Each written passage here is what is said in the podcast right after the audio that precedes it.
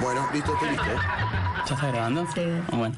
Aire. ¿Qué vamos a hacer? Vamos a hablar un poquito de de educación. Hablemos de educación. Preguntamos. Formándonos continuamente, nos seguimos preguntando y nos sigue interpelando. Interpelamos. Nos invita a pensar y a preguntarnos. Conducción y producción general, Mariel Yufrida, Cecilia Danieli y María Peral.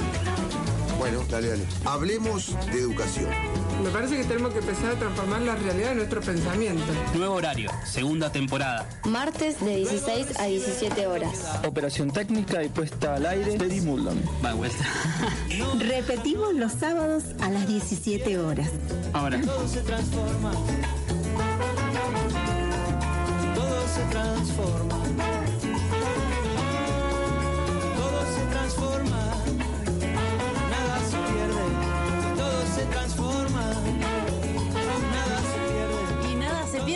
Se transforma. Bienvenidos a la segunda temporada, muchachas. ¿Cómo están? ¿Cómo Buenas están? Buenas tardes. Buenas, tardes, María. Buenas tardes, Mariel. Arrancamos. Maxi. En un día maravilloso, Zapalino, 25 grados la temperatura, así que a salir al exterior siempre escuchando la radio, obviamente es lo que recomendamos. Eh, y aquí estamos, largando la segunda temporada. En la 88.9, Radio El Zorzal. Sí, sí, muy bien. Eh, bien, tenemos vías de comunicación y Facebook, eh, Hablemos de Educación, nos, nos buscan así. Y el mail es hablemos Eh, y los mensajitos al 154 00829. Así que porque hoy tenemos dos invitados de lujo, así que nos van a querer mandar muchos mensajitos, anótenlos. Sí, realmente de lujo, ¿no? Sí, los presentamos. Los presentamos. Eh, eh, a mi derecha está el señor Néstor Rodríguez, es el director del Instituto de Formación Docente número 13, profesor en Historia. Eh, y a mi izquierda está el señor Facundo Quiroga, eh, es docente del Instituto de Formación Docente número 13, es licenciado en Sociología. Bueno, un Así que- privilegio y un honor que estén acompañando en el primer programa del año. Sí. Sí, abriendo este programa, hablemos de educación, que bueno, Bueno. que viene iniciado ya desde el año Gracias, 2016. este, gracias a, a la bienvenida. a Muchas las gracias. y que bueno empiece con, con el pie derecho este, este nuevo ciclo. Bueno, much- muchas gracias por la invitación. Es la primera vez que, que yo vengo a un programa en vivo de ustedes, digamos. Sí, claro. Así que, bueno, gracias y que espero que no sea la última. No, gracias por estar, Esperemos gracias por, gracias por tomar ese tiempo, el horario, sabemos que están ocupados, el, 4 de la tarde es un horario un poco como complicado, pero bueno, gracias por estar. Eh, bueno, y arrancamos, abrimos un poco el diálogo eh, acerca de lo que está ocurriendo hoy en la actualidad eh, con la educación. Eh, se están haciendo en este momento en el Instituto de Formación Docente jornadas de reflexión pública debido al paro que hay, este paro docente. Eh, nosotros los que hemos extraído como para empezar a debatir son algunas cuestiones que se que mm, se presentaron en esta jornada que tiene que ver con algunos extractos de cartas a quien pretende enseñar de Paulo Freire algunos extractos como para empezar a abrir eh, la temática y bueno a ver qué es lo que cuál es la opinión de ustedes no Eh, acerca de esto eh, por ahí eh, yo recorté cuatro extractos, pero bueno, hay mucho más en la carta, ¿no? Obviamente, los que nos conocen. Eh, bien. El primero es reconocer la importancia de nuestra, nuestra tarea, significa reconocer que es fundamental, indispensable para la vida social y de importancia política. Ese es el primero. Eh, y el segundo, y por ahí, ahí abrimos el debate como para que no se haga tan tedioso. La indigencia de nuestros salarios no depende solamente de condiciones económicas y financieras del Estado o las empresas particulares. Todo esto está íntimamente relacionado con cierta comprensión comprensión sí, colonial de la administración, de cómo organizar el gasto público, jerarquizando los consumos y priorizando los gastos. Así que ahí como eh, una temática, este, Este, a ver qué... Eh, bueno, en realidad, eh, contextualizando un poco, un poco la, la situación, eh, dadas las, las, las condiciones este, de, de- de la coyuntura ¿no? en, la que- en la cual nosotros estamos, nos vimos también impelidos y, y necesitados de tratar de aunar un poco más de esfuerzos en lo que este, podemos llamar ciertas estrategias de paro activo, es decir, este, tratando de de sacar esta idea de la, de la, de, la, de la inacción como automático motor de este, la consecución de, un derecho y, y siendo educadores consideramos sumamente necesario que también exista de nuestra parte la posibilidad de continuar convocando al colectivo social porque bueno se están dando condiciones estructurales que este, de alguna manera son diferentes de las que de las que este, teníamos anteriormente porque bueno no solo no solamente de parte de, de, de del poder ejecutivo sino también desde distintos desde distintos espacios mediáticos desde distintos espacios también, incluso judiciales. Se está como empezando a generar lo que se suele llamar un clima de época, digamos, en torno, en torno a la cuestión educativa, que nos hace, digamos, como, como docentes un poco poner cierto ojo, este, cierta especie de ojo clínico, tratando de, este, de, de observar, sobre todo en la dimensión cultural, este, y un poco atendiendo a lo que, a lo que, a lo que dice Freire, convertir con este paro activo, digamos, enriquecer un poco la acción política al interior de la docencia y también del, del colectivo. De la y la vida social, ¿no? claro. Exacto. Pensando en ese ojo crítico Sí. que estás eh, planteando, ¿no? De, de cómo los docentes tenemos que empezar, es como estar alerta. Un poco recuperar la historia, ¿sí? Eh, Néstor, Coli, un poco de recuperar la bueno. historia de tantos años de paro, ¿no? Digamos, ¿qué será lo que tendríamos que mirar, que estar Yo- atentos, ¿no? Porque no es nuevo la cuestión de las Eh, medidas de fuerza. Sí, sí, no. La verdad que las medidas de fuerza, yo llegué a la provincia allá por los años 90 y, y tuvimos uno de los conflictos más grandes históricos en la provincia con, bueno, más o menos eh, más de un mes y medio de huelgas y de paro y después vinieron cortes de ruta. Eh, quiero, yo coincido con vos en, en que el proceso es mucho más largo. Recién cuando Facundo hablaba eh, y comentaba un poco las acciones que se están llevando adelante, eh, que comparto plenamente y, la lucha, la verdad que eh, aquí lo que habría que tratar de correr un poco la mirada sobre la y ampliar la mirada en torno a la crisis educativa. Y eso también nos lleva a un desarrollo histórico, por lo que me preguntabas, María. La crisis educativa, es una, por un lado, es una crisis mundial. Pero nosotros, en particular en Argentina, es una crisis que, ya te digo, yo llegué a la provincia para no abundar en detalles y por una cuestión de tiempos, pero ya en los 90 se planteaba como una crisis dentro de una dinámica de la posmodernidad, de un vaciamiento sistemático de modelos culturales eh, ligadas al famoso pensamiento único. Todo esto empezó a minar las sociedades del mundo y en particular la nuestra. Los 90 hicieron estragos en la Argentina, entre otras cosas en la educación argentina. Bueno, la famosa ley federal, y, y te- cierro Sí, con sí, esto, eh, no, no me quiero enganchar porque un, un- por lo menos yo como profe de historia tengo el defecto de hablar y hablar y medio positivista. Ahora, el, el tema básicamente en este co- contexto es que hay muchas cosas que no se cambiaron desde los 90. Hay muchos intentos que se hicieron en gobiernos posteriores al menemismo. Eh, Algunas cosas llegaron, algunas se, se- por ejemplo, se incrementó la partida educativa a nivel nacional, y eso, pues, por tomar algo así al azar positivo, pero eh, no siempre eh, se pudo distribuir de la manera, o, po- por lo menos, eh, incluso voy a poner el ejemplo del instituto nuestro, no siempre eh, nosotros supimos eh, tomar lo, lo positivo y, y llevarlo al aula, ¿no? A veces, muchas veces quedan en cuestiones teóricas. Así que yo, la, a diferencia de, de- de salir lo coyuntural, diría que este paro no es solo por una cuestión de, de- de- de- de dinero, como muchos De creen, salario. de salario en particular, o eh, es una cuestión mucho más amplia. Basta recorrer las escuelas para darse cuenta que la la- cuando hablamos de crisis, hablamos de una crisis compleja, ¿no? Eh, vos traías la crisis educativa y recuperar un poco no el pensamiento de Pablo Freire que comparto. No es una crisis educativa ni marco político y ético, tratando de, de, digamos, hacer una síntesis de lo que ha sido el proceso histórico ¿no? con el tema de la posmodernidad.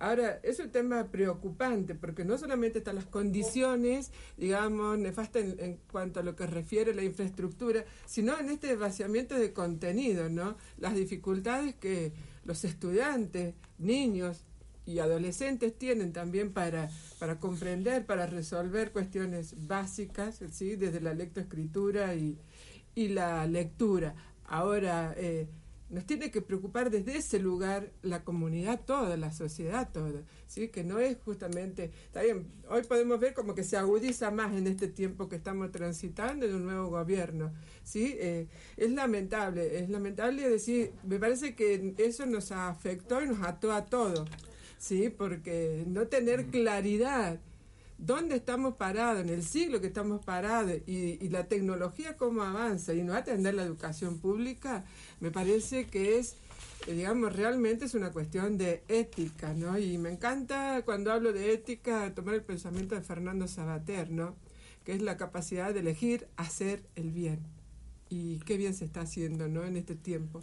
Sí, vos referís al gobierno nacional, pero también el gobierno provincial, que no hace hace años que está en la provincia, el Ah, mismo otro gobierno. tema. Porque la verdad que siempre, a mí me llamó la que atención que la crítica siempre gira en torno a, a Nación Sí. y, y no y en la provincia parece que viviéramos una isla nosotros.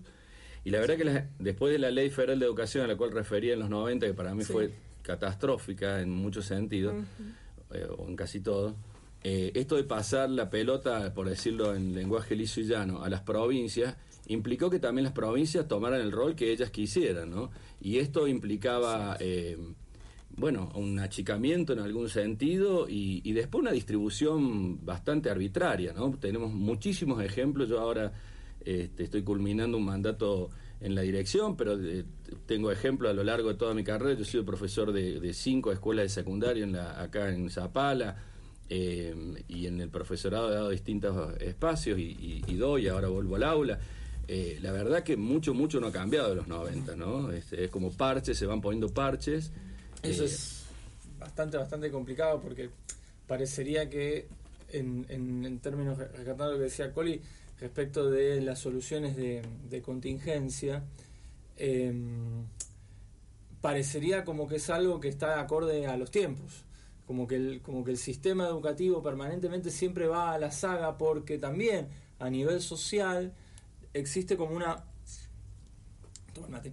Este, existe, a nivel, existe a nivel a nivel social, a nivel político, a nivel comunicacional también una digamos eh, una especie de este más allá de los momentos en los cuales aparecen las disputas en torno al salario o los casos de violencia escolar, es como que la escuela este, no, no está in- introducida la, la- la temática de la educación en todas sus variables, en todas sus No, dimensiones. no, y la, a y, la- y la- y la complejidad de la dinámica cotidiana que llevan los, los- los estudiantes y los, y los profesores, las maestras, las seños de salas, desde inicial, nosotros que desde el instituto vamos a, presenciamos prácticas en todas las, las salitas de jardines y anexos y primarias. Hay una complejidad social que la vive cotidianamente el compañero docente y la verdad que es compleja, ¿no? O sea que eh, esto en torno a cerrar la, la primera parte, que en general uno cree que los paros se hacen solamente por una cuestión de salario o ligado al, cual, no. al aumento de sueldo solamente, ¿no? Sí. A mí, mm, yo les quisiera hacer una pregunta y a ustedes por ahí que tienen dos miradas dentro de las ciencias sociales, pero desde dos áreas diferentes totalmente. Eh, ¿Dónde creen ustedes que pasó o en qué momento pasó esto de que se rompió como la comunicación eh, del nexo que, que la, la educación tiene en lo que es eh, como elemento importante cultural? Porque parecería ser que esto es una disputa de los docentes, solo de los docentes, y el resto de la comunidad mira, ¿sí? Entonces el problema es entre los docentes y el gobierno, cuando en realidad la educación es un derecho y es un bien público, o sea, es, es algo que le compete a toda la sociedad que goza de ese derecho. Facu, ¿querés empezar vos? Eh, mirada O sea, la, la idea un poco es cuando, cuando se rompe... ¿Cuándo se rompe esa relación de, de considerar eh, ese bien público como tal y no como algo que solo se tienen que ocupar los que trabajan de eso? ¿sí? Es decir, que es un derecho que lo, tengo- lo tiene que preservar el que es educador. Yo y creo, el resto. si me A permitís, ver, sí, sí, con eso. eh, de paso pensás ahí eh, en la- Sí, me- Piensa me- la me pregunta de examen. Ah, de hilar las variables, ¿viste? Y, No, yo, yo creo que no, no sé si hay un momento. Hay para mí una, una cadena de sucesos, de acontecimientos que dispararon esta, esta cuestión que plantea Cecilia de, de que se va perdiendo. Voy a dar un ejemplo antiguo, antes y que ah, todavía se reproduce en el aula.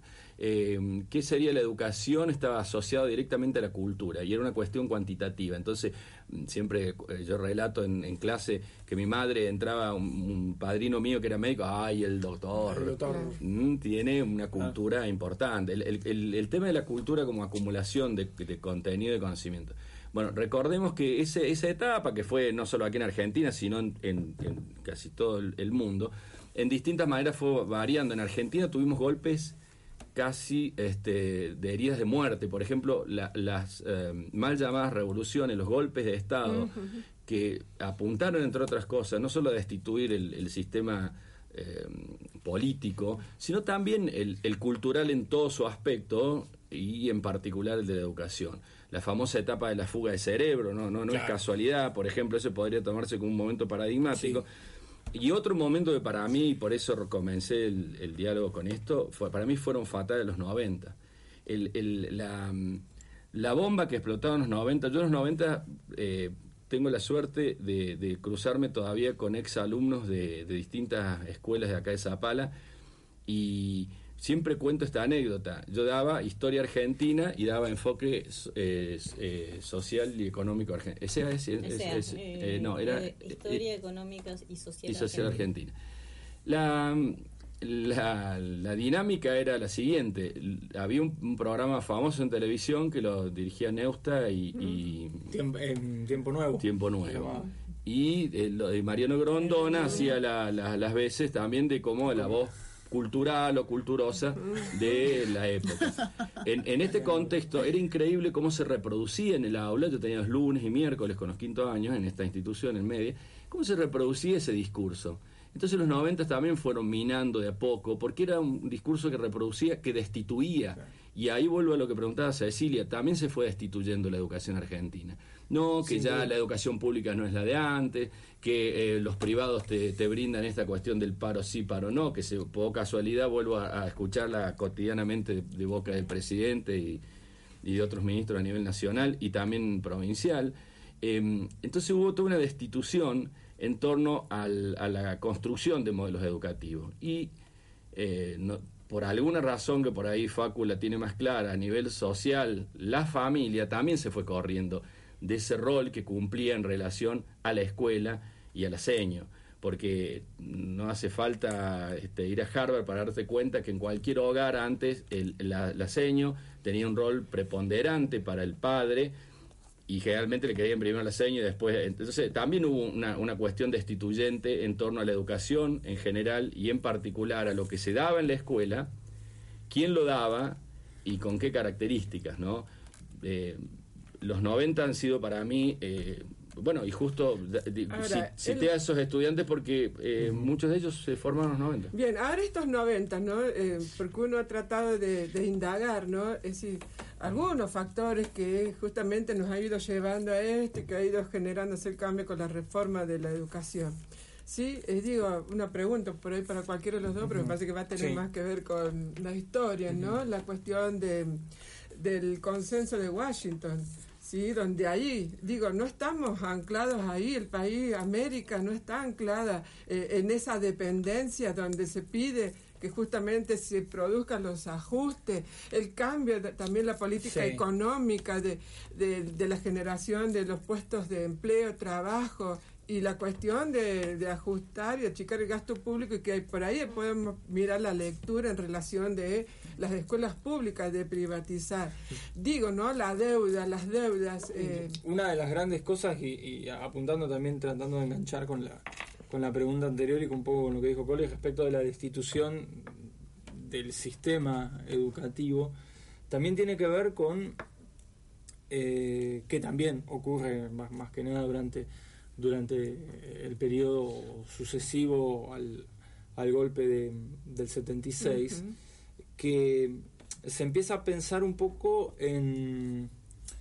Por eso a mí me gusta más el, el- el tema de captar o tratar de ir este, pensando un poco en los procesos y acoplando a los procesos también los momentos, porque generalmente digo cier- cierta cierta cuestión de, de sentido común digamos piensa desde, desde el hoy, desde el momento, ¿no? a partir de un momento Claro. pasamos de un estado sólido a un estado líquido.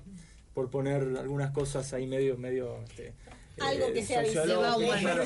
pasar, pasar de un estado de un estado de cosas más sólido a uno más líquido. Pero en realidad hay un proceso que dentro de lo que de lo que me, me- me parece que, que que juega es la introducción del economicismo dentro de todas las dentro de todas las lógicas del pensamiento. Que está Pasa- ligado a lo, que- a lo que decía María, ¿no? También una bajada de línea. Claro. Claro, La sí, idea de de- focalizar los sectores de la pobreza, subsidiar, digo, aparecen Claro. todas estas cuestiones y empezar a jerarquizar, empezar a, a jerarquizar desde lo económico la institución educativa y esa lógica de jerarquización económica de, la- de- las instituciones educativas se da de bruces, se da como una contradicción fundamental respecto del derecho universal a la educación de calidad, este, inclusiva, que todos, que todos pensamos y que debido a ese, a esa lógica económica, nos resulta a nosotros cada vez más difícil este, también eh, llevar a la práctica. Ahora, ¿cómo pensarlo si lo, si lo Exacto. público se pueden dar estas características? La pregunta, ¿no? Los dejamos pensando. Sí, tenemos, eh, nos están Vamos escuchando los oyentes. Un beso grande a Alejandra Nieto, que está diciendo que está muy interesante el programa. Ale, beso. Este, un saludo grande. Eh, y Gastón dice esta cuestión de que hace 12 años que, que- que se hace de manera sistemática los paros docentes eh, en cada ciclo eh, em, electivo de la provincia. No sé, es como para una opinión. como ¿Ciclo para- electivo eh, o lectivo? O sea, porque, Lectivo. Ah, está bien. Y No, no, no, está bien, Sí. porque a lo mejor lo asociaba con que había elecciones este año. Sí, Puede sí, ser, sí, ¿no? sí. Porque. Sí, sí, eh, sí. eh, escuché- Corríjame nomás. No, no, está bien. El no. director. No hay problema, usted es el director. Está bien, está bien, está bien. No, eh, es indudable que la, la metodología del paro es, eh, es cuestionable por varios sectores, sobre todo si eh, estamos alejados de, la, de las posibilidades que tenemos de en torno a, a la, a la lucha histórica que hemos he- que ha hecho el movimiento obrero, ¿no?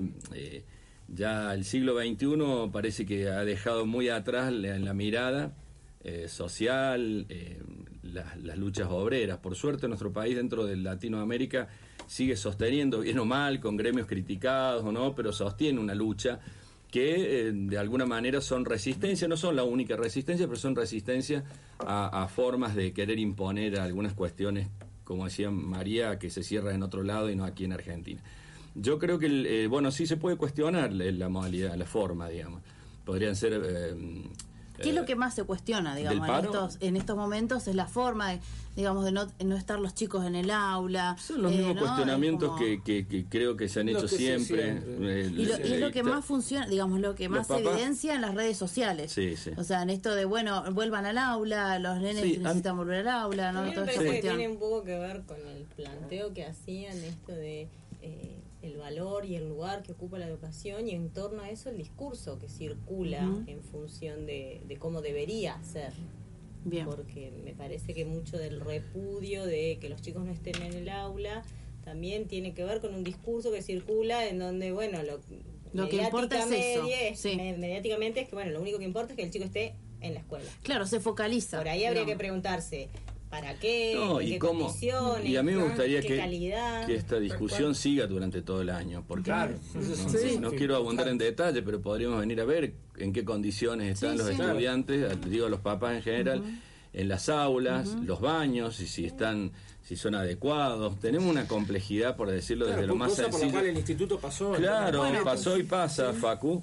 Y bueno, y entonces yo creo que es coyuntural esto de los paros y, y bueno, el, el padre quiere una respuesta rápida y de hecho se han manifestado siempre cuando Sí. nosotros decidimos hacer paro, en general la manifestación de los padres y es legítima. También nosotros tendríamos que eh, tratar de explicarle y de hecho lo hacemos, eh, la mayoría. eh, que el paro, la verdad que nosotros hemos estudiado no para, para hacer paro, hemos estudiado para dar clase, que el, el paro es una consecuencia directa a una decisión política, y lo digo a nivel provincial y a nivel nacional, porque estas cosas se podrían ir resolviendo en, en- en noviembre, diciembre, y de hecho in- a veces hubo intentos de, de resolución. Pero lamentablemente la, la- el- llegamos al comienzo de un año lectivo, lectivo ¿no? y también electoral en este caso. Y bueno, y cuando vos querés, sabes que vas a entrar dos semanas antes, te presentas un mes antes y empezás a ver qué falta, qué tenemos y qué no tenemos, y la verdad que si realmente, eh, como decía María, y nos involucráramos todos como sociedad, Y la verdad que sería vergonzoso las condiciones en que muchas veces los docentes tienen que ir a dar clase y los estudiantes y los papás de los, de los estudiantes ver eh, las condiciones en que están los establecimientos. Y no hablo, hablo de edilicias, pero también hablo en torno a las posibilidades. Recién María refería al tema de- del siglo XXI y, y- y las computadoras El y el, auge el del auge del conocimiento. conocimiento tecnológico. Y la verdad que... eh, Acepto la, la crítica en la forma, yo la verdad que creo que es una de las pocas que nos ha dado resultado, pero lamentablemente eh, parece que, y- imagínense que mañana se resolviera o pasado. Me gustaría saber si todavía sigue eh, todo el auge de la, de la lucha y la disputa a partir de los padres para ver en qué condiciones están Exacto. sus hijos en la escuela. Yo sé que más de un papá probablemente no le guste lo que estoy diciendo, pero la verdad que tengo experiencia en la docencia de media y para decir esto después de veintitantos años en, en el aula. Bien, interesante reflexión. Nos vamos a una pausa y después seguimos debatiendo. Por ahí sería interesante contextualizar, eh, ya que lo tenemos al director acá, qué cuestiones suceden en el Instituto de Formación Docente número 13. Ya volvemos.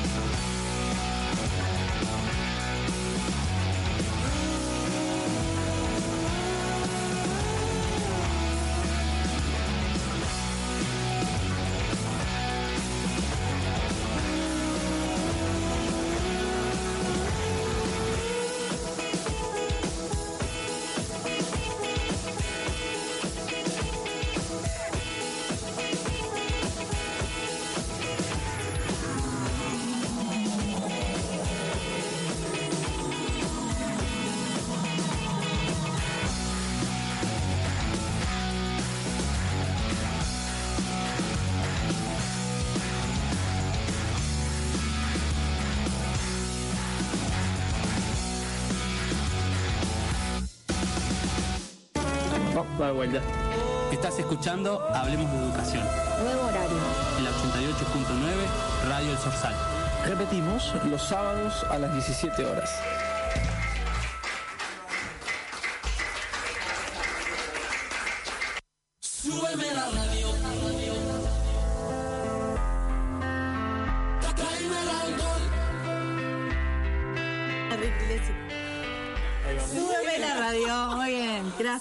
Por radio. en la operación.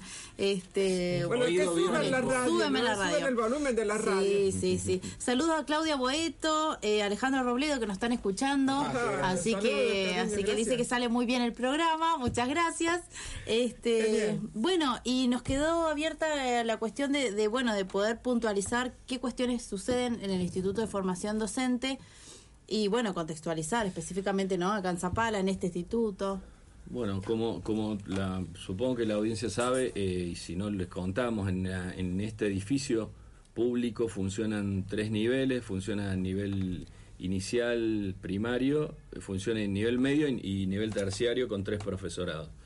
La verdad que el edificio hace un par de años que va quedando cada vez más chico en cuestiones de espacio, directamente hablando de- de espacio físico, no solo de aulas, sino también nos quedaron chicos los baños. De hecho, hace un año y medio, dos, tuvimos toda una problemática. dos- dos- 2015. 2015 fue, Sí. sí. Tuvo una problemática en torno a los baños. Me parece una, una, una cuestión eh, de resolución simple, pero bastante compleja a la hora de tomar la decisión política. Bueno, se tomó la decisión, bueno, se arreglaron los baños. eh, eh, y También luego- por una lucha. O sea, también hubo una lucha, hubo una, Mm. una- Hubo los tres, los tres directivos, los directivos de los tres niveles decidimos parar, hubo una, una, una toma parcial, hubo eh, eh, eso a eso voy yo Se en torno a la educación. Exactamente, Claro, siempre claro. pareciera que, que hubiera que llegar a un extremo X para y ahí lo, lo sintetizo también en este oyente preguntaba el tema del, del paro, por qué la forma, el paro. Bueno, pareciera que una, es una forma extrema de hacerse oír, porque la verdad que sentarse, charlar en una mesa, mandar notas, Porque nosotros se te- hicieron todos los trámites administrativos que había para mirá, hacer. Cualquier eh, directivo o, o coordinador sabe que lo primero que te va a preguntar este eh, quien esté, su- el superior tuyo, en el caso nuestro de la dirección de nivel y, y el Consejo Provincial de Educación, en la figura de X de alguien, siempre va a ser, bueno, a ver cuándo ustedes pidieron, que entonces lo primero que entras a buscar notas del año pasado, del anterior, del anterior, María, vos lo sabés también porque pasaste Claro. por la dirección. Entonces vos le, le- ah, bueno, cuando vos le presentas todas las notas, ya es como que derribas un, un primer parate, Que porque es la un verdad primer porque esto se lo debemos a los españoles, esto de la burocracia, pero bueno, eso está, la verdad que están las notas pedidas, te- y a veces no llegan, miren, nosotros tenemos por acta que, se iba a instalar un ascensor porque teníamos problemas, el ascensor todavía lo estamos esperando desde el Exactamente, 2015, el por decir el 2015. ascensor, Que pero en realidad se eviden- perdón Sí, que te interrumpa, sí, sí. que se evidenció eh, lo del tema del ascensor el año pasado. eh, nosotros este, estamos en el primer año del profesorado de educación especial y, mm, y bueno, nos pasó esto de, de tener una alumna en silla de ruedas donde estaban todas las aulas copadas abajo, esa es otra problemática, no hay, no hay espacio. Entonces, eh, en esta situación de, bueno, a ver qué, pa- qué hacemos ante eso, porque hay lugares donde no entra la silla de ruedas, o sea, en la sala de profesores no entra, en la biblioteca no entra, entonces solamente están las aulas, estas tres aulas que están disponibles, dos, dos aulas. Eh, y a veces esto, se, se, mm, hay una super población por el tema de, bueno, hay, hay chicas embarazadas. Entonces, bueno, empieza toda una problemática de la cuestión de espacio, que Sí. se solucionaría con esto de... el Del ascensor. ascensor. y claro, todos claro. bueno sabemos que lo que O un edificio lo que nuevo. cuesta lo que cuesta lo que cuesta este lo que cuesta un mes en, en una institución privada en mejorar la infraestructura en una institución pública se tarda el quíntuple el quíntuple Claro. como mínimo Y, y, y bueno, ahora tenemos el principal problema es de espacio, se está construyendo una aulita, Una aula- una aulita para inicial, eh, que, que según refieren vino con plata de nación y la provincia lo está construyendo, eh, pero vamos a tener a lo largo del año, no me cabe la menor duda, vos lo que decías Mariel recién has tenido que padecer con otros compañeros, eh, dar clase eh, en la planta baja con toda la problemática que es. eh, y, y no tener espacio y tener que estar buscando un espacio eh, a último momento porque siempre como bien decís no solo este las complejidades se van eh, por eso vuelvo a la dinámica institucional. Uno cuando ve esto del paro el primer mes de inicio y todo es como que ve una foto pero la verdad que la película de, de- en una institución educativa sería bueno que, que no todos pudiera- estamos dispuestos a- No, a reconstruirlo exactamente. Ahora, es un tema muy serio esto, ¿no? Y Que me parece que es un tiempo que, insisto, cuando hemos organizado el tema de la jornada de reflexión pública, de atender, ¿no? Esta cuestión de también, ¿no? En la vida cotidiana, eh, nosotros tenemos que aprender que en la vida cotidiana a tratar de sacar lo más importante, porque hay un juego sí de factores que influyen en la cuestión de la inmediatez. Y esa inmediatez interpreto que nos entrampa. Nos entrampa entonces, pasan todas las cosas, pasan por nuestras narices, pero estamos ocupados en que resolver la cuestión inmediata. Cuestión inmediata en distintos niveles, ¿no? Vos hablabas recién de las docentes del nivel inicial, de primaria, con la complejidad de la vida de, de los niños, de las familias, ¿sí? las condiciones también en las que van a la escuela, en media. Entonces, esas cosas nos entrampan y en esto que, bueno, que también es un tema que traíamos, ¿no? En esta mirar la, la figura, la representación acerca del rol docente que vos decías hace un rato, ¿no? Antaño, es decir, la imagen que había del maestro, ¿no? Como se priorizaba ese rol, o también pensaba como la segunda mamá, ¿no? Y Pablo Freire habla de de tíos tías, abuelos, ¿sí? sí. Entonces esas, esas funciones, cómo se han ido desvirtuando en cuanto al rol, ¿no? Es decir, yo creo que hay un objetivo, digamos, en el plano político hay objetivo. El tema es que tenemos que estar alerta con ese ojo alerta, como decía Facundo, es decir, ay, paremos acá y paremos, y sé que para que pare, pero el tema es cómo anclamos con el resto del pensamiento que piensa que sí o sí el niño tiene que estar en el aula. Utilizando un cierto lenguaje este, más devenido de, este, la política o este, de, este, las ciencias eh, políticas, en un proceso, digamos, eh, eh, la crisis, digamos, lo que se puede entender como crisis es el, el develamiento de contradicciones principales que se venían arrastrando en forma de contradicciones secundarias. Es decir, el día a día, las contradicciones o los, los problemas que se, se pueden llegar a tener en la medida en que las cosas se van rompiendo, en la medida en que las este, en que la medida en que vos vas este, presentando papelitos sin obtener respuesta, tarde o temprano vos sabes que en algún momento van a emerger en una crisis en, el cual- en la cual se develen esas contradicciones, esas contradicciones fundamentales. Parece que el rol de los educadores es también movilizar a pensar más allá y pensar de qué forma se encadenan todas esas, todas esas Factores. contradicciones este, eh, que en un momento son secundarias pero que se transforman en, en principales cuando empiezan a emerger las crisis. Que es lo que pasa, por ejemplo, con las crisis edilicias, que vos sabes que en un momento se van acumulando y que uno desde su puesto, ya sea directivo, ya sea de- de- de docente, trata de pensarlas en, en el, en el continuum, digamos, de, Pero de, de los está, aspectos. está bueno que yo comparto Sí. lo que decís Facu y yo le agregaría porque todavía no hemos tocado otro punto que merecería uno, dos o tres programas más que es el- el- la crisis pedagógica Ah, también. bueno. Porque Otro no, tema. claro, porque no viene Es solo muy grave, por- sí. porque Lo arrancamos. Sí, por favor, la, la crisis pedagógica en torno a, a también una repercusión de lo que está pasando eh, en, en esta Argentina, porque estas también son decisiones políticas. Las contradicciones fundamentales en torno de qué educación Queremos, Queremos. y para Eh, quién. Eh, no sé educación si para quién? eh, yo estaba leyendo cómo la pensamos. Sí. perdón eh, suelo interrumpir Interrumpe, interrumpe. Eh, estaba leyendo el diario La Voz hoy Sí. eh, ¿La Voz del y eh, sí.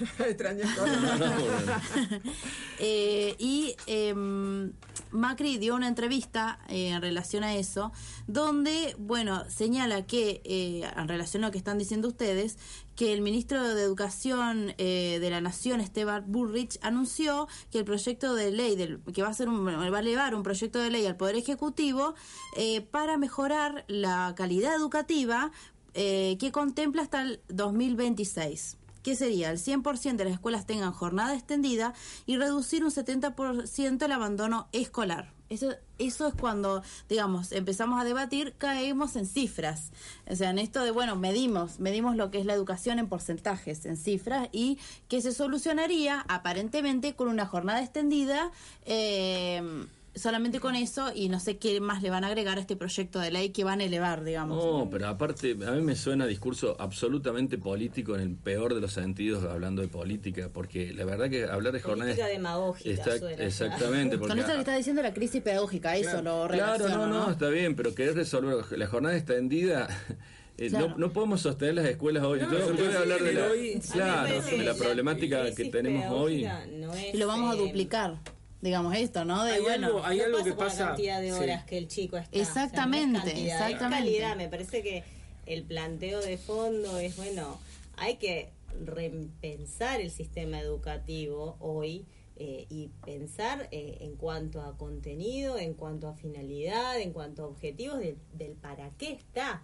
¿Sí? Eh, no solamente que está ahí para que los chicos vayan y después nada más que eso. Yo, yo me quiero detener en algo, en algo que, que me parece que está como en danza ahora, porque justamente hoy, atendiendo un poco a, la, a las noticias de hoy, eh, aparecieron algunos Las este, cifras las cifras de- del aprender. de la- del hay algo muy, aprender, muy sí. importante Sí, que me parece también. que hay algo muy importante que de hecho lo tomo también a, a Freire en su pedagogía del oprimido, en- digamos, dice, perdón, Está bien, está bien. pero habla, habla de um, pensar un poco qué significa investigar. ¿Por qué? Porque una de las cosas que, se ve y que se suele pensar en materia de la influencia que los medios eh, tienen y la influencia que los resultados pueden llegar a tener es la manera en que esos resultados o bajo qué criterios yo busco información en un determinado establecimiento, en una determinada institución. Digamos, eso ya lo, venimos diciendo desde, ya varios meses que, que se había puesto lo del aprender, etcétera. Cada vez que, que nosotros nos preguntemos por, ahora que está tan de moda las cifras, el index, Sí, todo esto, sí. y qué sé yo, y qué sé cuánto, cada vez que nosotros nos, eh, nos aparezcan, digamos, de repente cifras, siempre tenemos que pensar en con qué criterio y con qué finalidad esas cifras son tomadas. O sea, una de las cosas fundamentales que, que- que a mí me parece, y como docentes de terciario que tenemos horas de esa cosa tan extraña llamada investigación, eh, una de las cosas que, que parece tan extraña, uno que viene del campo de la investigación, dice, uno de los elementos fundamentales para poder empezar a pensar en un sistema o en, una o, en, por lo menos ciertas directrices generales de para dónde queremos un, un, este, un contexto, un ejercicio concreto de la educación, emancipador, este, eh, hacia la liberación, autónomo, etcétera, es la manera en que nosotros tenemos de explorarnos a nosotros mismos. Y y si no desarrollamos un, un sistema, una forma de explorarnos a nosotros mismos, utilizando diversas estrategias, eh, nos vienen, así como consumimos medios, consumimos estadísticas Ahora- económicas, educativas, etc. Entonces, a eso se le da una legitimidad desde ciertos sectores sociales, no desde todos los sectores sociales. ¿Qué voz más legítima que la que tenemos nosotros como docentes que vemos el día a día? Pero- pero- Bueno, pero, pero- sin y- embargo no nos reconsideramos en esta voz legítima. Sí. Porque hay algo que el ministro está olvidando, o quien esté mirando, quien esté aportando estos datos, al sujeto. A ver, Exactamente. este sujeto, ¿en qué condiciones? Veamos también, digamos, lo que trae, ¿sí? De una familia donde no tiene trabajo, de una familia donde tiene que el padre salir a buscar el mango, donde no hay trabajo que posibilite el bienestar y el crecimiento saludable del niño. Vamos a poner por un ejemplo, nos pasa Sí, acá. sí, sí. Sí, este sujeto no se tiene en cuenta. Entonces la, la pregunta es esto, seguimos mirando objetivamente a la educación. Y en educación trabajamos con personas. Sí, uh, sí. Ah, No, no, quería, eh, estoy de acuerdo con lo que dice Facu y, y venía en torno a también lo que preguntaba María. Y, mm, a ver, eh, creo que también es- nos- esas estadísticas sirven como el discurso que yo cité hace un rato de Grondón y Neusta en los 90, digamos, también venían de la mano de, la- de- de querer bajar una, una línea a lo que supuestamente debería ser lo, lo mejor para la nación. Y que la gente, bueno, es más fácil reproducir discursos escuchados o, o leídos en un diario X o, o escuchados en algún programa de televisión, eh, sin importar demasiado, porque también la- eh, te da- hay situaciones, hay personajes que, adquieren prestigio, vaya a saber por qué razones. eh, en, los medios actuales. Y sin embargo, no, lo dijo fulanito, lo dijo menganito, ¿cómo te vas a poner a discutirle? La, verdad que eh, por ahí eh, yo creo que se reproduce mucho ese discurso. Ahora, no se llega al debate serio, eh, crítico, que para mí tendría que trascender estos días que- que siempre acontecen al comienzo de, de un, de un ciclo educativo. Eh, y por otro lado, eh, a mí me preocupa mucho lo que dice. Ahora salió, me llama la atención que recién ahora sale el ministro de la Nación, cuando en realidad Cetera está pidiendo un, un diálogo hace rato. Eh, también creo que está ligado a cuestiones políticas. A veces escucho de los medios decir, ay, esto es político. Y bueno, la verdad que todo es Y la político. verdad que- la- educación Y básicamente es un acto político. pero Y parece- somos sujetos políticos. pero aparte lo, lo, dicen de como si, viste, fuera Como una, una mala palabra. una mala Pero, palabra, ¿cómo ¿viste? lo vamos a llevar al aula la política? La política está en el ¿Cómo? aula, la política Claro, siempre está en el aula. La poli- claro. Eh, enseñás, yo, creo que de la manera en que uno enseña, en la elección bibliográfica que hacen, en el recorrido de Te digo la crítica, ¿no? Está Ah, sí, ¿Cómo lo vamos sí, a llevar la- lo No, político no, al aula, claro, no? se pareciera que, que sí, fuera una cuestión. al aula. Ahora, ¿qué opinan de esa ley, de esa ley que está pensando también, ¿no? En cuanto a la extensión de la jornada y habla de, de Ah. recuperar la cuestión también, no sé qué dijo. Yo lo escuché así rápidamente en el informativo acerca también de una formación para el maestro. Eso es algo de Sí, pero no dice más nada, no se aclara de qué manera, cómo. Yo leí el artículo. coraza es muy linda, suena lindo. Uno Suena- lo escucha y dice, buenísimo. Vamos a duplicar. Pero es un discurso vacío, Sí. porque cuando hay que poner en la mesa las cartas de todas las cuestiones que implican la educación, y un poco escuchando lo que, lo que hablaban recién, eh, yo pensaba, todo el mundo habla de la educación como que fuera eh, un plato volador que no tiene nada que ver con nada Sí. del entorno social, cuando en realidad, bueno, la educación es parte de la sociedad y además que, todo, bueno, el constructivismo se ha cansado de decirlo, eh, no hay aprendizaje posible si no está contextualizado y el contexto es la sociedad misma. Entonces, en una sociedad conflictiva como la nuestra hoy, en donde, bueno, todos sabemos, tenemos un nivel de inflación galopante que nadie lo puede controlar, se toman medidas de ajuste del Estado se achican en cuestiones que son derechos y son esenciales para la vida de, todos, ¿sí? Eh, hay mucho desempleo, hay mucha carencia social. ¿Qué tipo de educación es posible en un contexto en donde los sujetos están tratando de sobrevivir a la dinámica cotidiana, ¿sí? Y a eso lo atraviesa, bueno, todo lo que salió en esta mesa, las instituciones, su nivel de decadencia. Yo voy a contar una cosa que me pasó en, en- que, que me contaron este, en un posgrado que, que estoy haciendo en, en la Universidad del Comahue eh, de Qué un periodista de un periodista pública de un periodista este, y docente e investigador que este eh, que se llama Washington Uranga que escribe también en página 12 que estaba eh, que presenció la primera reunión del Ministerio de Desarrollo Social de del actual gobierno y la ministra de Desarrollo Social que se llama Carolina Stanley este reunió a todo su equipo y la primera orden que dio Carolina Stanley esto puertas adentro Claro, que ahora la sale puertas orden, afuera. claro, la primera orden que dio fue retirar de todo el discurso oficial, de todo el discurso oficial, de toda la folletería oficial, de todos los comunicados oficiales, retirar del discurso oficial la palabra derechos. O sea, a partir de ahora le dijo a todo su equipo, me dejan de hablar de derechos. Porque este gobierno es de corte neoliberalista y O sea, el- para el neoliberalismo los derechos Se terminó de- civiles así, no son ¿eh? tales. Y, este periodista amigo, ¿qué decía acerca de eso? ¿Eh? Los derechos. Es que, no, Que bueno, de- digamos, de correr un digamos, poco. el- el- este, digamos, este, estábamos hablando justamente en, en- en torno al derecho a la comunicación, porque de, eso, de eso trataba específicamente. Este, pero como, como era, como cubría la parte de, de políticas públicas, este, nos dijo esta, Lo, nos dijo lo- esta perla. Es llamativo, digamos, ¿no? Es una cuestión para analizar, me parece. Lo que sí creo que no, no podemos dejar de mirar y hacer una autocrítica también, eh, porque si no va a parecer que toda la, la problemática y la dinámica pasa por, por el exterior, arriba. pasa por arriba, por el otro. La verdad que creo que también tenemos que reflexionar sobre el rol que hemos cumplido hasta ahora los docentes en, en- en las instituciones a lo largo, yo, yo cité los 90, pero los 90 para acá siempre suelo pe- pensarme dónde estaba en el 94, en el 97, en- y qué hacía en el aula y qué decía. Y la verdad que quienes han- me han tenido de profe siempre me han visto con el discurso político estaba, así que para bien o para mal, Sí, esto es... yo fui una de esas. Ah. Lo que sí me parece que hay una hay una frase que, que me gustó mucho de un, de un escritor argentino, Isabelino Siede, dice eh, la escuela no puede reproducir, no puede contar y hacer y reproducir lo mismo que, que- que dice la sociedad en la calle. Digo, la, la escuela debe marcar otro rol, debe marcar, debe, debe hacer parte de la finalidad propia de, de la institución. Entonces por ahí nos podríamos preguntar en, en esa reflexión si realmente muchas veces no estamos reproduciendo lo que la calle dice, porque yo escucho discursos a veces que en el aula o en los pasillos de la- y son discursos que los tomé de un Claro. programa de televisión, de un diario, que no está mal si fuera analítico, si fuera reflexivo, si fuera crítico, pero no, se los reproduce de una manera a veces ni siquiera sin saber quién es el, el origen que tiene, ¿no? Y, y me parece que eso también habrá que hacer un mea culpa en ese sentido.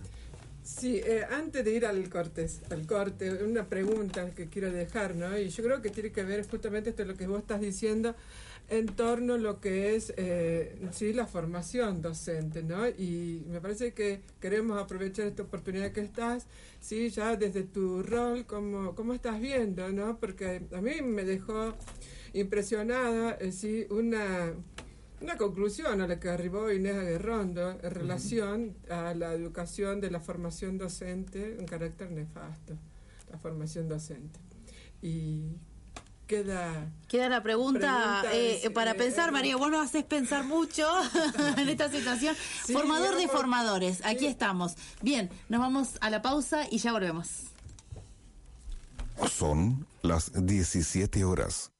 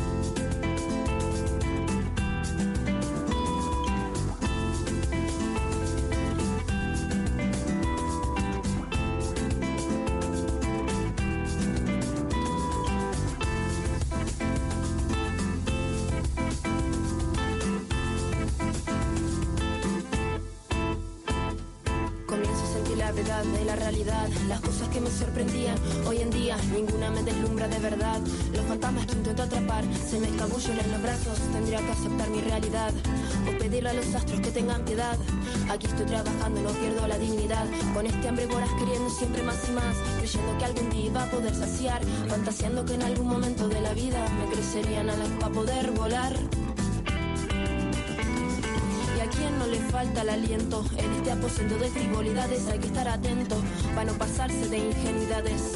¿Quién le dijo que él y yo éramos rivales? Más bien amantes, correteamos por los valles incesantes. Creímos ser como la encina y el roble, permanecer unidos nos haría inmortales y así vivir. Un amor de eternidades, y así vivir nuestro amor de eternidades. No quisiera desaparecer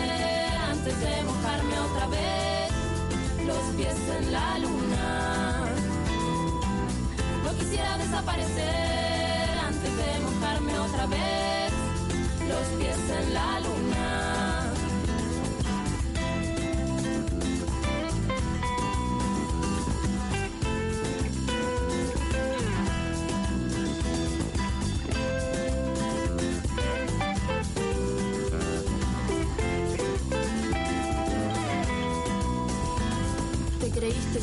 Sabiendo que lo lograrías. Sabía algo que no sabías. Vía vía se te pasó el tranvía. Otra vez estás luchando contra la deriva.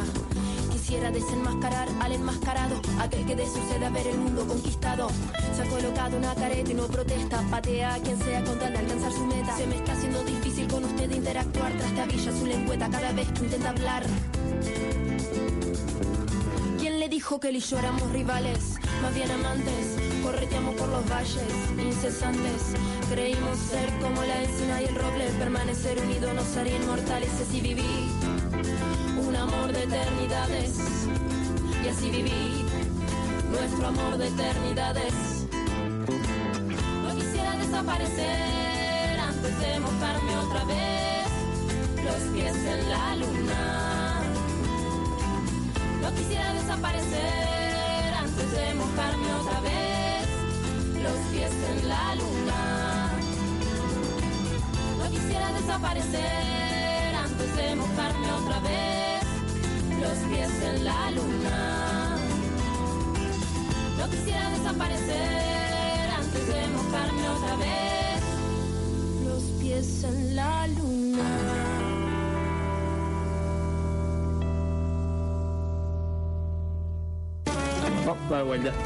Estás escuchando Hablemos de Educación. Nuevo horario. en la 88.9 Radio El Sorsal. Repetimos, los sábados a las 17 horas.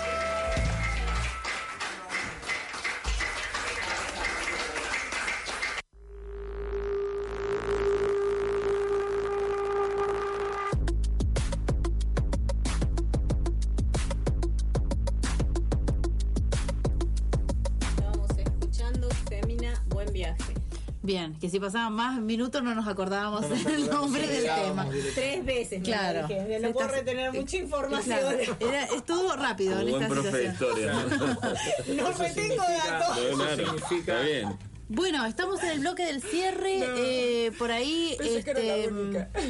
eh, concentrate María, por favor. estamos en el, en el bloque del cierre eh, y había quedado una preguntita, una reflexión tuya. Sí, em, Y con eso por ahí nos pueden dar la Una opinión. Re- preguntita. Una preguntita. Bueno. pregunta- Da, da para un par de Claro, programas. Pero- la, la dejamos instalada. La dejamos instalada. Bueno. que también No, yo, yo quiero decir una Sí. sola cosa sobre esto. Eh, hubo mucha resistencia de algunos sectores cuando se hizo la reforma de los profesorados eh, en la provincia del Neuquén. Eh, lo que sí quiero decir que la reforma de los profesorados en Neuquén es única en todo el país, que la mayoría de los profesorados por ley se tenían que reformar pero lo hicieron eh, a, a partir de, de- los que se denominan expertos pedagógicos y nosotros participamos directamente de los institutos. Y la verdad que para mí no es menor. Con todos los errores que, que podemos llegar a tener, es un profesorado de cuatro años, te, le da posibilidad de seguir otras carreras a nivel terciario. Hay cosas que después podemos charlar otro día, pero no es menor. este Y en, tor- en torno a la formación y contestándole un poco a la socióloga que citaste, María. Sí, seguramente que eh, estaría hablando en el contexto de... Nacional. Sí, y Buenos Aires, Gran Mm. Buenos Aires, sí. eh, no, tal vez, no sé si tendrá conocimiento de la experiencia nuestra, ¿no? Que realmente es un diseño construido colectivamente y eso lo tenemos que defender, sostener y mejorar y trabajar, ¿sí? Eh, como que dé lugar. Eh, el tema es esto, ¿no? Es decir, también, digamos, este impacto, ¿no? Cómo se está, eh, digamos, viviendo en relación a las medidas de fuerza. Y dicho sea de paso, voy a convocar, invitar para la jornada de esta tarde, a partir de las 18, ¿sí? La jornada de reflexión, el quehacer docente, los conflictos actuales. Va a haber un corto sobre fragmentos de mm, Memorias del Saqueo. Y bueno, y después trabajaron con un texto de María Cristina Servini, se llama El valor de educar en la sociedad actual y el talón de Aquiles del pensamiento único. Ese pensamiento único que nos tiene entrampado, ¿no? Y Muy cómo tenemos que interesante, trabajar María. esto. Que- Quería decir una cosa hablando Sí. así chiquitito. Por ahí plantear Sí. esta, eh, como Ah, estamos bien, en el bien. bloque del cierre, por ahí eh, algunas cuestiones que a ustedes les gustaría resaltar de, de Ah, esta charla sí, y sí. cerramos el bloque eh, y el programa. Bien. ¿no? Eh, de mi parte, bueno, eh, dar cuenta de este de lo que me gusta decir las campanas. O sea, este espacio de radio, este de Radio Sorsal, eh, busca ser también una, una campana reproductora, como decía Rodolfo Walsh, reproduzca este mensaje, este, porque la campana que está del otro lado es una campana enorme, es una campana muchas veces violenta, es una campana muy legitimada y que este, nuestras acciones en el marco de, de- del paro activo, en el marco de las clases públicas, en el marco de las jornadas y las asambleas, este, tengan una difusión desde este, desde este pajarito cantor, este, es muy, muy, muy importante. Muy importante. Así que este, vamos a seguir transmitiendo y bueno, estamos comenzando este, el, ciclo de, transmisiones eh, que vamos a ir enriqueciendo de a poco y empezamos con este, evidentemente. Buenísimo. Muchas gracias. No, yo felicitarlas a ustedes por el, por el espacio y dar las gracias por la invitación y bueno, ha sido, me parece, eh, todo, hemos picoteado por varias cosas, pero espero que, que sirva aunque sea como debate. Yo eh, creo que le vamos a hacer mucho bien a la educación si empezamos, una vez que pase el paro y se resuelvan las, las medidas de fuerza y, y se acuerde con el gobierno que eso acontece, en algún momento va a suceder, le pido por favor a los estudiantes, a los papás, participación en la vida cotidiana de las instituciones educativas, que me Bien. parece que eso debería quedar como una norma. Bien. Sí, y con esto que estás diciendo vos, Cecilia, reiteradamente, está, eh, que la educación va de la mano de la sociedad, la sociedad va de la mano de la educación, no es una ida y vuelta. Y es la base fundante, la educación, ¿no? De toda sociedad. Eh, bueno, la verdad que gracias, gracias, Gracias por por, compartir. venir y compartir con nosotros. Así que bueno, la idea es que quede abierto, ¿sí? Bien. no Bien. cerrar nada para que siga eh, Sonando la campana. Y saben que seguiremos debatiendo acerca de educación. Así que muchas gracias por haber venido. Nos despedimos y de la audiencia. repetimos el sábado a las 17 horas, me recuerda en la operación y puesta en el aire Maxi Muldón. Muchas gracias, Maxi. Gracias, Maxi. Bien, Cecilia Daniel y María Peralta, eh, María mi nombre, Yufrida. sí, María Yufrida, eh, los invitados Néstor Rodríguez, profesor de historia, Facundo Quiroga, licenciado en sociología, muchas gracias por abrir el, Gracias. el primer programa de la segunda temporada con los nervios que tienen, ¿no? que tiene aparejado todo eso. Así que bueno, muchas gracias y eh, nos vemos el martes que viene a las martes que 4 de la tarde por Radio El Sorsal. Hablemos de educación. Hablemos de educación. Nací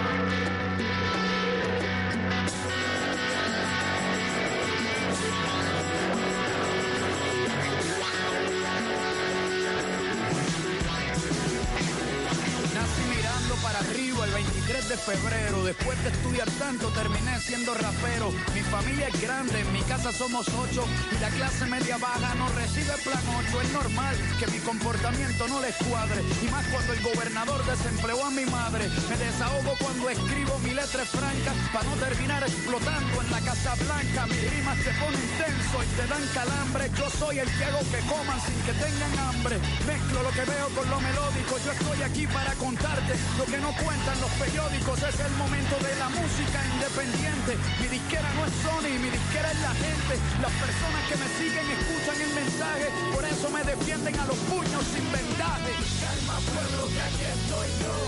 Lo que no dicen lo digo yo. Lo que sientes tú, lo siento yo. Porque yo soy como tú, tú eres como yo. Calma pueblo que aquí estoy yo. Lo que no dicen lo digo yo. Lo que sientes tú, lo siento yo. Porque yo soy como tú. Te ofende lo que escribo, a mí me ofende tu playback, que estés doblando en vivo, a mí me ofende cuando tú sobornas a la radio, con plata, con dinero para que te suenen a diario. Ni siquiera los Beatles tenían cuatro canciones sonando al mismo tiempo en las radioestaciones. Esto lo puede ver hasta un disco. Tú vendes porque tú mismo te compras tu propio disco. No me digas que no, si a mí me han ofrecido hacer eso. La mitad de los artistas deberían estar presos. A mí no me ofende que por hablar mucho me llames loco. Dices poco porque sabes poco.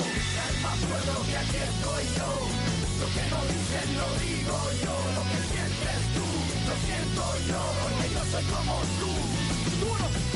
Yo uso al enemigo, a mí nadie me controla. Le tiro duro a los gringos y mi auspicia Coca-Cola. De la canasta de frutas soy la única podrida. Adidas no me usa, yo estoy usando Adidas. Mi estrategia es diferente. Por la salida entro, me infiltro en el sistema y exploto desde adentro. Todo lo que les digo es como el aikido. Uso a mi favor la fuerza del enemigo. Ahora quítate el traje, falda y camiseta. Despójate de prendas, marcas, etiquetas. Pa' cambiar el mundo, desnuda tu coraje. La honestidad no tiene ropa ni maquillaje. No me hablen de carteles ni de los sopranos. La mafia más grande vive en el Vaticano. Con el truco de la fe se cogen a la gente. Se cogen a cualquiera que piense diferente. A mí no me cogen, yo creo en lo que quiera. Creo en la gente, creo en mi bandera. Creo que los que me señalan con el dedo me tienen miedo porque yo no tengo miedo. Calma pueblo que aquí estoy yo. Lo que no dicen lo digo yo. Lo que sientes tú, lo siento yo. Porque yo soy como tú, tú eres como yo, papá. Calma pueblo que aquí estoy yo. Lo que no dicen lo digo yo. Lo que sientes tú, lo siento yo. Porque yo soy como tú. Duro, duro. Calma pueblo que aquí estoy yo. Lo que no dicen lo digo yo. Lo que sientes tú, lo siento yo. Porque yo soy como tú, tú eres como yo, papá. Calma pueblo que aquí estoy yo. Lo que no dicen lo digo yo. Lo que sientes tú, lo siento yo. Porque yo soy como tú.